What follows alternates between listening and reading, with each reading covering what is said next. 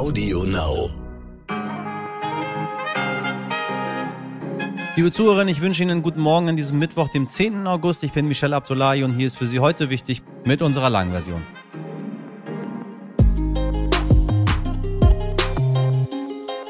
Dass die Welt brennt, ist völlig normal, aber die Frequenz erhöht sich. Das sagt nicht nur unser heutiger Gast. Dieses Gefühl haben meine Redaktion und ich auch sehr häufig, wenn ich mir so die Stimmung in den USA zum Beispiel ansehe, wo Donald Trump immer noch mit seinen Worten zündelt oder die Nachwirkung der Corona-Pandemie, deren Glut vor sich hin glüht, bei der viele Menschen wohl nur darauf warten, dass der Funke überspringt und die Inzidenzzahlen wieder in die Höhe steigen. Über die Situation in der Ukraine müssen wir gar nicht erst sprechen. Und ganz ohne jede Metaphorik, Europa brennt tatsächlich. Staubtrockene Wälder fangen lichterloh Feuer und das verbreitet sich rasend schnell, bis wie zuletzt in Brandenburg 800 Hektar in Flammen stehen. Darüber sprechen wir gleich mit dem Forstwissenschaftler und Feuerökologen Alexander Held.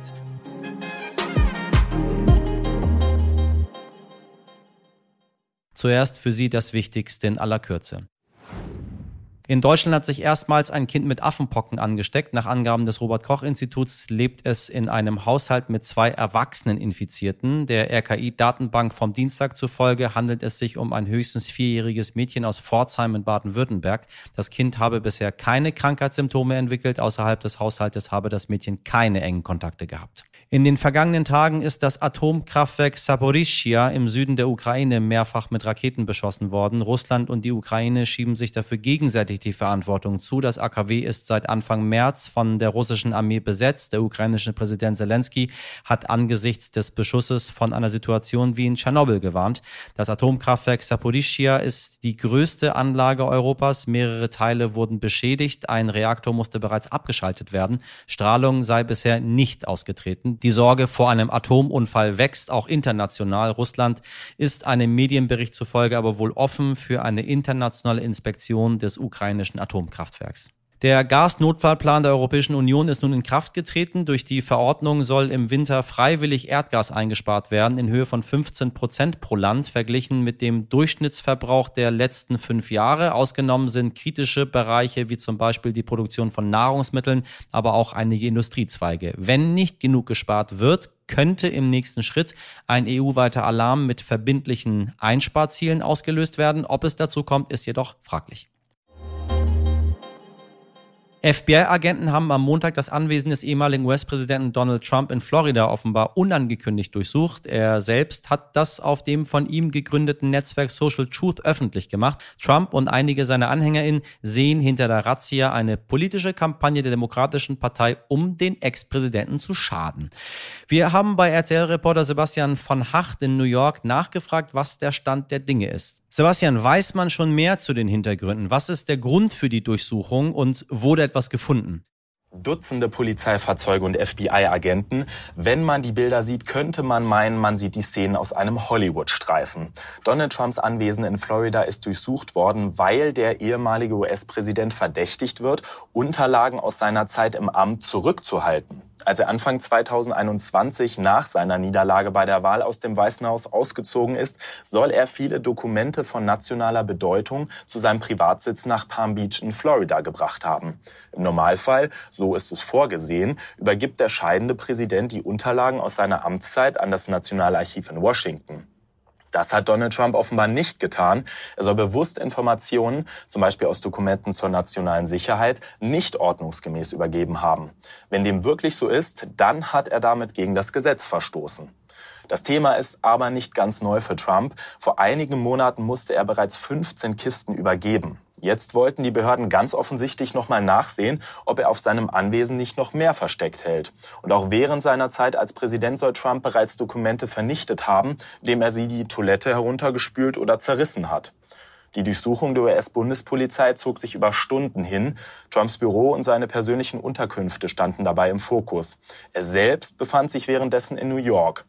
Bisher ist nicht bekannt, ob und was die Behörden gefunden haben. Und der derzeitige US-Präsident Biden hat laut eigenen Angaben im Vorfeld nichts von der Durchsuchung gewusst. Bisher hatte man immer das Gefühl, nichts, was Trump sagt oder tut, zieht große Konsequenzen nach sich. Könnte es diesmal anders sein, auch im Hinblick auf seine mögliche Kandidatur? Also die Hürde, Donald Trump anzuklagen, ist sehr hoch. Es ist sehr schwierig, ihm eindeutig nachzuweisen, dass er die Unterlagen vorsätzlich zurückgehalten hat. Es geht dabei wirklich um Details. Klar ist aber vor allem eines, ein ehemaliger US-Präsident steht nicht über dem Gesetz und auch ein Donald Trump ist nicht unantastbar. Das macht das FBI mit der Durchsuchung ganz deutlich.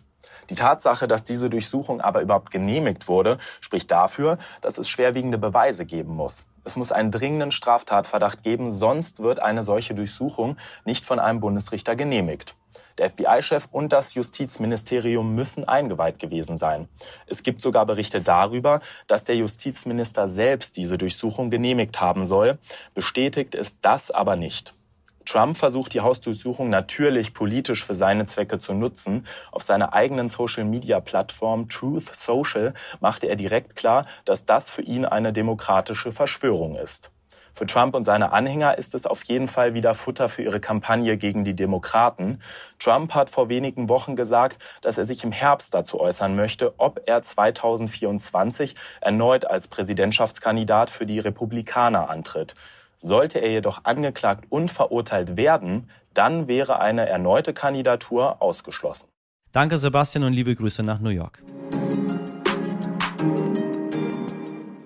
Was haben Brandenburg, Nordrhein-Westfalen und Sachsen gemeinsam? Natürlich ganz, ganz viel. Und diesen Sommer haben sie leider auch gemeinsam, dass es dort brennt. Und zwar nicht nur dort. Bisher waren Waldbrände in Deutschland relativ selten. Selbst in der Europäischen Union sind wir zahlenmäßig weit weg von US-Bundesstaaten wie Kalifornien oder Ländern wie Australien. Aber die Brände nehmen zu. Das hat der Kopernikus-Dienst für Katastrophen- und Krisenmanagement ermittelt, eine EU-Behörde. Denen zufolge gab es in den Jahren 2006 bis 2021 durchschnittlich etwa 520 Brände pro Jahr. Dieses Jahr sind es bereits 1926 Brände, also fast viermal so viele. Und diese Zahlen reichen nur bis Ende Juli. Deshalb wollten wir uns bei heute wichtig das Phänomen Waldbrand noch einmal genauer anschauen. Für unseren heutigen Gast wurde der Begriff Experte wohl erfunden. Alexander Held ist Forstwissenschaftler und Feuerökologe. Er arbeitet gerade an einem europaweiten Projekt mit, das Wissen verknüpfen möchte, um uns besser auf Waldbrände vorzubereiten und Landschaften resilienter zu machen. Und natürlich gibt es auch Tipps für Sie, liebe HörerInnen, was Sie in Ihrem eigenen Zuhause tun können. Meine Kollegin Miriam Bittner hat mit Alexander Held gesprochen. Hallo Herr Held, schön, dass Sie heute da sind. Hallo. Wir sprechen heute über ein allumfassendes Thema, würde ich sagen, das viele Länder betrifft, das uns aber hier in Deutschland, zumindest so nach meinem Gefühl, sehr viel mehr betrifft als noch vor ein paar Jahren. Wir sprechen über Waldbrände. Ja, äh, allumfassend ist ein gutes Stichwort. Waldbrand ja. als ein neues Phänomen bei uns. Auf einmal äh, sind wir auch ein Waldbrandland, ist für viele sehr, sehr neu. Mhm. Und äh, damit umzugehen, ist eine große Herausforderung, nicht nur für die Feuerwehren, sondern im Grunde genommen für uns alle. Und äh, es deutet auch an, Waldbrand ist eine Querschnittsaufgabe, die nicht von der Feuerwehr allein gelöst werden kann. Wir wollen erstmal ein bisschen von vorne anfangen. Sie haben gesagt, Deutschland ist eigentlich kein Waldbrandland. Also ist es nicht nur ein Gefühl, dass es dieses Jahr zunimmt. Wenn wir historisch äh, schauen, dann hat es in Deutschland natürlich immer schon Waldbrände gegeben. Mhm. Ähm, vorzugsweise in äh, den, ich sage immer, die üblichen Verdächtigen, also Brandenburg, Niedersachsen, Mecklenburg-Vorpommern, also in Gegenden, wo wir etwas trockenere Sommer haben, trockenere Böden, Kiefer, Gras, Heide, insgesamt die Landschaft etwas brennbarer war, das schon. Aber in, in, in der Gesamtheit hatten wir Waldbrände so selten, dass sie in der öffentlichen Wahrnehmung natürlich ein, wie soll man sagen, ein seltener Unfall waren. Und mhm. äh, sobald es wieder geregnet hat, war man auch schnell dabei, das wieder zu vergessen. Und jetzt kommen wir in eine Lage, jetzt wird auf einmal ganz Deutschland brennbar, nicht nur Brandenburg, sondern auf einmal, wenn Sie die Waldbrandgefahrenkarte anschauen, die ganze Republik und mhm. was noch schlimmer ist, gleichzeitig. Ne? Also äh, es ist nicht heute da und morgen da, sondern das ganze Land und das, der ganze Kontinent eigentlich. Ja, ich war ganz überrascht, muss ich sagen, weil ich habe bei der, bei der Vorbereitung auf das Gespräch eine Karte der NASA gefunden, die quasi die, die Feuerstellen rot gekennzeichnet auf der ganzen Welt anzeigt. Und das waren so viel mehr, als ich dachte. Woran liegt das denn, dass das so zunimmt? Weltweit nimmt es gar nicht so sehr zu. Also dass mhm. die Welt brennt, äh, gerade also im, im, Bereich der Subtropen und in, im, im nordischeren Bereich, ist ja ein völlig normales Phänomen und, und das Auftreten von Feuer als Störung in diesen Ökosystemen genauso normal wie bei uns der Borkenkäfer oder, oder der Sturm, der, der Bäume entwurzelt und, und Wälder umlegt. Also dass die Welt brennt, ist äh, völlig normal und dass die Frequenz sich ändert, die Art der Feuer sich ändert, Feuer nicht mehr in ihrem natürlichen Rhythmus brennen und so. Das ist, sieht man also auf der ganzen Welt, weil der Mensch eben, ich will sagen, dort, wo sich der Mensch breit macht, bringt er etwas aus dem Gleichgewicht und es mhm. äußert sich sehr oft in äh, unangenehmen Feuersituationen und äh, also insgesamt, dass sie diese roten Pixel auf dem auf dem Satellitenbild sehen, ist nicht äh, sehr beängstigend. Das in gewisser Weise kann man sagen, das gehört so. Okay. Ähm, aber wir sehen eben auch über den Satellit, dass sich das Auftreten dieser Feuersignaturen auf dem Globus verschiebt und dass Gegenden auf diesem Planet brennbar werden, die früher nicht brennbar waren. Und äh, Deutschland gehört da in weiten Bereichen dazu. Mhm. Bevor wir da jetzt noch tiefer einsteigen, was ist denn so die häufigste Ursache für einen Waldbrand? Wenn es jetzt nicht gerade so ein Munitionslager wie in Brandenburg ist. ja, es wird ja immer gesagt, der Klimawandel ist schuld, dass es so viel brennt. Also das ja. muss man korrigieren. Der Klimawandel oder das Wetter und, und die Hitze an und für sich macht noch kein Feuer, sondern sie sorgt nur dafür, dass äh, die, die Umgebungsbedingungen für eine Verbrennung ganz hervorragend werden. Mhm. Und äh, die, die Ursache, also die Zündquelle, kommt in über 90 Prozent der Fälle, wahrscheinlich 95 Prozent der Fälle tatsächlich vom Mensch. Also 95 Prozent. Ab, ja, ja, absichtlich oder unabsichtlich. Eine natürliche Feuerquelle wäre ja allerhöchstens der Blitz. Und äh, wir haben noch sehr selten Trockengewitter, das heißt ohne Niederschlag. Meistens, allermeistens, wenn es ein Gewitter hat bei uns, gibt es zwar Blitzeinschläge, die führen aber selten zu, zu Flächenbränden, weil es eben normalerweise beim Gewitter bei uns regnet. Auch das ändert sich ein bisschen. Wir beobachten mehr und mehr Trockengewitter oder Blitzeinschläge weit vor der eigentlichen äh, Regenfront. Also diese natürliche Ursache gibt's, aber die ist bei uns sehr selten. Die allermeisten Feuer passieren durch Unachtsamkeit und in so einem sehr kleinen Prozentsatz nehme ich an, auch durch äh, Brandstiftung. Das heißt, Unachtsamkeit, Menschen werfen Zigaretten auf den Boden, die noch brennen oder lassen irgendwie ihr, ihre Grillstelle. Machen die nicht richtig aus, oder wie? Also die, die weggeschnippte Zigarette ist so ein sehr schönes Symbol ähm, für dieses unachtsame oder unbewusste Verhalten einer Bevölkerung, die eigentlich nicht damit rechnet, dass sie in einem brennbaren Land leben. Also ähm, ob die Zigarette dann tatsächlich den Brand auslöst, unter den gegebenen Bedingungen wie jetzt, würde ich tatsächlich sagen, jetzt wird es langsam so ideal, dass es fast schon Laborbedingungen sind, um mit einer Zigarette ein Feuer zu entzünden. Ähm, aber es ist ein gutes Symbol für unbewusstes Verhalten. Da gehört das Grillen dazu, da gehört äh, Lagerfeuer machen, da gehört dazu, bei diesen Wetterbedingungen jetzt äh, Gartenabfälle zu verbrennen, da gehört dazu im Wald Borkenkäferbäume zu verbrennen. Alles unbedachte Handlungen, die mit Feuer umgehen das Auto mit dem heißen Katalysator irgendwo parken, mhm. landwirtschaftliche Arbeiten. Es passieren relativ viele Feuer in der Landwirtschaft durch Funkenschlag bei den, bei den Erntemaschinen. Natürlich mhm. wird geerntet, wenn es warm und trocken ist. Das ist die Erntezeit. Ne? Aber jetzt ist es so trocken, den Funkenschlag am Mähdrescher, den gab es schon immer. Aber dass jetzt sehr, sehr viele Brände dadurch ausgelöst werden, das ist natürlich jetzt durch die Umweltbedingungen, äh, den Umweltbedingungen geschuldet.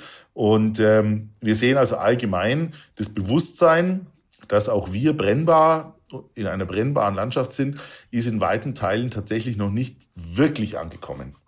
Das klingt so wahnsinnig vermeidbar. Das klingt tatsächlich vermeidbar und es ist auch vermeidbar. Wir müssen nur uns im Klaren sein, dass Verhaltensmuster oder gerade auch unbewusstes Verhalten äh, gar nicht so einfach zu ändern ist. Also wir beginnen durchaus schon in, in der Umweltpädagogik im Grundschulalter tatsächlich jetzt mit, mit den kleinen Kindern schon das Bewusstsein zu erzeugen, wieder mehr mit Feuer umzugehen und ganz bewusst mit Feuer umzugehen, um, um da in ein neues Bewusstsein reinzuwachsen. Aufklärung bringt natürlich was, Schilder bringen auch was, mhm. ähm, Durchsagen in Funk und Fernsehen bringen auch was. Und da könnte man sicher einige Brände bei uns vermeiden, weil die Zündquelle tatsächlich sich vernünftiger verhält. Hm. Und äh, wir müssen uns aber auch darüber im Klaren sein, eine Präventionsstrategie, die nur darauf setzt, aufzuklären, Bewusstsein zu schaffen und Entzündung zu vermeiden, kann nicht erfolgreich sein, weil wir die in letzter Konsequenz nicht alle Zündquellen tatsächlich verhindern können. Das heißt, Aufklärung, Bewusstseinsbildung, Umweltbildung ist ein wichtiger Teil mhm. der Prävention, darf aber nicht alleine stehen. Was gehört dann noch dazu? Wir müssen sehen, wenn wir in Deutschland normalerweise über Waldbrandvorsorge reden, dann reden wir ganz schnell über die üblichen, sagen wir, Banalitäten wie die Wege im Wald müssen besser ausgebaut werden. Wir brauchen mehr Löschteiche und Wasserentnahmestellen und vielleicht noch eine Kamera, um die, um die Feuer schneller zu entdecken. Mhm. Das ist aber eigentlich schon Einsatzvorbereitung. Prävention sollte früher anfangen und dahingehend zielen, dass wir akzeptieren, wir werden in Zukunft mehr Feuer haben. Was können wir tun, damit diese Feuer weniger schlimm werden, weniger Schaden anrichten und weniger intensiv brennen, sodass die Feuerwehr sie tatsächlich leichter im Griff haben kann? Und da mhm. müssen, müssen wir uns beschäftigen mit der Frage, das Wetter können wir nicht ändern, die Landschaft und Topografie können wir nicht ändern. Beides hat Einfluss, wie sich Feuer ausbreitet. Das Einzige, was wir präventiv wirklich im positiven Sinne manipulieren können, ist das verfügbare Brennmaterial, also die Biomasse, die draußen in Land- und Forstwirtschaft wächst und durch das trockene Wetter jetzt auf einmal umkippt und Brennmaterial wird. Und also Brennmaterial meinen Sie jetzt Pflanzen und Bäume? Richtig, richtig. Also Biomasse, okay. die, die äh, normalerweise bisher nicht brennbar war, wird jetzt trocken und dann brennbar. Und das ist vom Getreidefeld bis hin zum Wald, also alles, der Bahndamm, alles, was draußen Vegetation eigentlich produziert. Und jetzt kann ich mir überlegen, in der Prävention, wo macht es Sinn, dieses Brennmaterial prophylaktisch zu entfernen? Zum Beispiel links mhm. und rechts der Wege. Dann reduziere ich die Menge an Brennmaterial und damit findet Feuer wenig Nahrung. Dann kann ich diesen Weg auch nützen, um von dort aus Feuer zu bekämpfen. Ich kann die Art des Brennmaterials ändern, indem ich sage, ich möchte nicht mehr Kiefernwald mit Gras drunter, sondern ich möchte mir Mühe geben, in diesem Kiefernwald viele Laubholzarten zu pflanzen oder wachsen zu mhm. lassen, damit wir wieder eine andere Art von Brennmaterial kriegen, die einfach schlechter brennt als Kiefer mit Gras. Also an diesen Stellschrauben muss ich in der Prävention arbeiten und das ist klassischerweise natürlich der Förster und der Landwirt, der mhm. Art, Menge und Struktur des Brennmaterials beeinflussen kann. Völlig unabhängig vom Klimawandel eigentlich. Mhm. Um jetzt aber doch nochmal einen, einen kleinen Schritt zurückzugehen. Sie haben schon gesagt, die, die Menschen sind zu großen Teilen schuld, dass es brennt. Aber der, der Klimawandel, die Klimakrise spielt ja trotzdem eine Rolle. Also sie ist quasi dafür verantwortlich, wenn ich sie richtig verstanden habe, dass es eben allgemein trockener ist und dass sich diese Brände deswegen schneller und leichter ausbreiten, richtig? Das ist richtig so. Ohne die Wetterlage, die wir jetzt haben, hätten wir einen ganz normalen Sommer und äh, eben keine 800 Hektar großen Brände an mehreren Stellen gleichzeitig. Und wie lange braucht denn die Natur, um sich nach so einem Waldbrand wieder zu regenerieren? Weil in meinem Kopf sollten diese Wälder ja eigentlich äh, quasi vorbeugend für die bei der Klimakrise sein oder da halt dagegen helfen. Und das ist ja ein Kreislauf. Genau. Ähm, vor allem die große Frage ist, was wächst jetzt nach? Wir haben jetzt Feuer, die natürlich in einer Situation brennen, wir haben eine Dürre in Deutschland. Das heißt, im Boden haben wir keine Feuchtigkeit mehr. Das heißt, ein mhm. Feuer, was da brennt, hat direkt Auswirkungen auf den Boden, auf den Humus. Der Humus verbrennt. Ähm, die Mykorrhiza-Pilze im Boden, die dafür sorgen, dass Bäume gut wachsen können, sind geschädigt. Es wird sehr spannend zu sehen, was auf diesen Flächen passiert. Wenn das in Bereichen brennt oder brennen würde, wo die Bodenfeuchte hoch ist, ähm, dann kann ein Feuer auch harmlos sein, in Anführungszeichen, und eher mhm. wie ein Rasenmäher wirken, der halt oben die Biomasse abnimmt, aber im Boden keinen Schaden anrichtet. Diese Feuer, die wir jetzt diesen Sommer erleben, die brennen auf unglaublich trockenen Böden. Das wird sehr, sehr schwierig machen, dort sofort wieder Wald zu erwarten, in dem Sinn, wie wir uns Wald vorstellen, also der äh, reiche, schöne, gemischte Wald, der ein Waldinnenklima aufweist, ne, mit äh, schattig, kühler etc., ähm, sondern da müssen wir jetzt schauen, was wächst danach unter Umständen. Wenn wir Pech haben, werden diese Flächen gar nicht mehr Wald, weil der Boden so beschädigt ist, dass sich eigentlich erst der Boden regenerieren müsste, bis er wieder fähig ist, Wald zu tragen. Und dann kann das sehr Oha. lange dauern. Ne? Und wie ist die Feuerwehr auf diese Brände vorbereitet? Also die Feuerwehr hat seit vielen Jahren erkannt, was da auf sie zukommt. Und es ist an vielen Feuerwehrschulen in diesem Land jetzt Aufgabe und, und da wird daran gearbeitet, Ausbildungspläne zu erstellen und sich darauf vorzubereiten. Das ging mhm. alles relativ langsam. Jetzt äh, merkt man, oh, es war zu langsam. Aber man muss sagen, der gesamte Sektor der Feuerwehr ähm, hat sich mit dem Thema schon beschäftigt. Was wir feststellen ist, dass der deutschen Feuerwehr sehr viel Erfahrung natürlich fehlt im Umgang ja, mit diesem neuen Phänomen.